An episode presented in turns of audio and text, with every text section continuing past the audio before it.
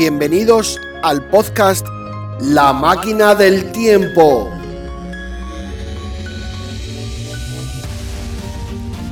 Donde tenemos entrevistas con personajes del pasado que han transformado el mundo con la ciencia.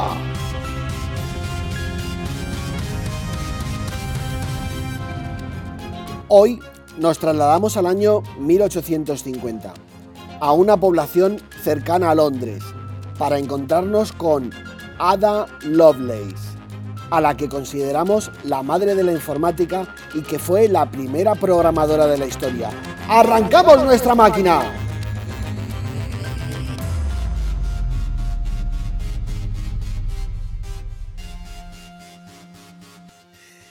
Señora Lovelace, por favor, por favor, venimos del futuro para, para, hacerle una entrevista. Estamos muy interesados en todo lo que ha sido su vida. Por favor, cuéntenos. Oh my God. Bueno, os cuento.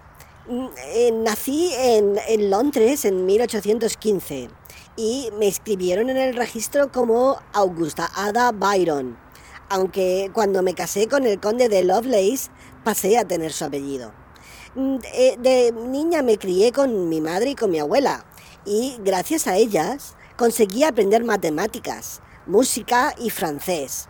Ellas, además, me dieron la oportunidad de relacionarme con las mejores personalidades de la época, lo que me ayudó mucho a mejorar y a conocer en profundidad lo que más me gustaba, la ciencia. ¿Qué personas influyeron más en tu vida? En mi vida ha habido tres personas que me han influido especialmente. En mi infancia fue Mary Somerville, una gran matemática y científica que fue mi tutora durante unos años y luego después mantuvimos una muy buena amistad.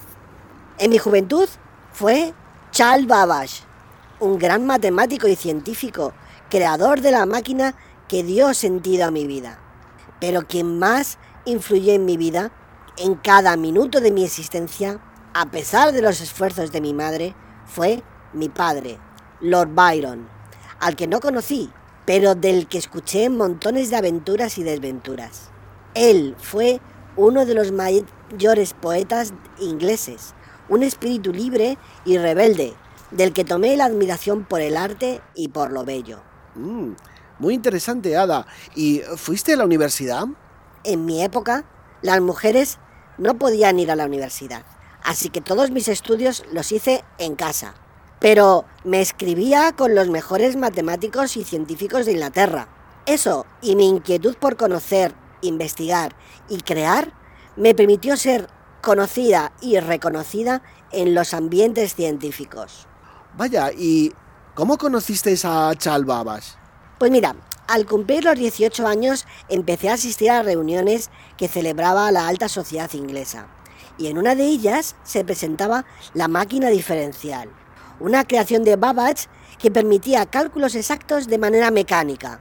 Charles y yo nos hicimos buenos amigos y, aunque él me doblaba la edad, las matemáticas y la ciencia nos unieron. Mm. Ada, ¿y esa fue la máquina que programaste?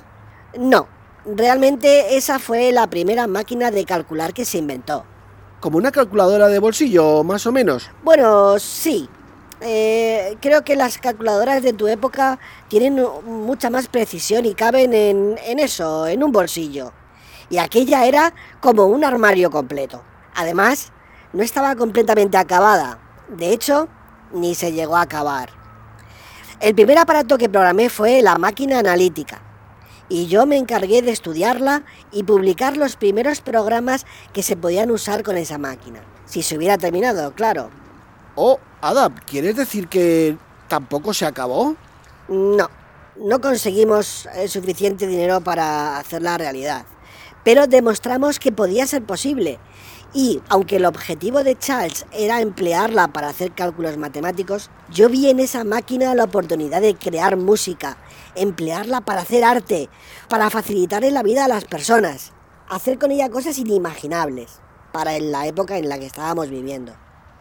Por eso, Ada, te consideramos la primera programadora y la promotora de las ciencias de la computación. Gracias a ti y a Charles Babbage, hoy, en nuestro tiempo, tenemos montones de ordenadores para hacer montones de cosas diferentes. ¡Oh! Se me acaba el tiempo. Tengo que volver. Muchas gracias y recuerda que un cachito de ti está en cada máquina que usamos. ¡Adiós!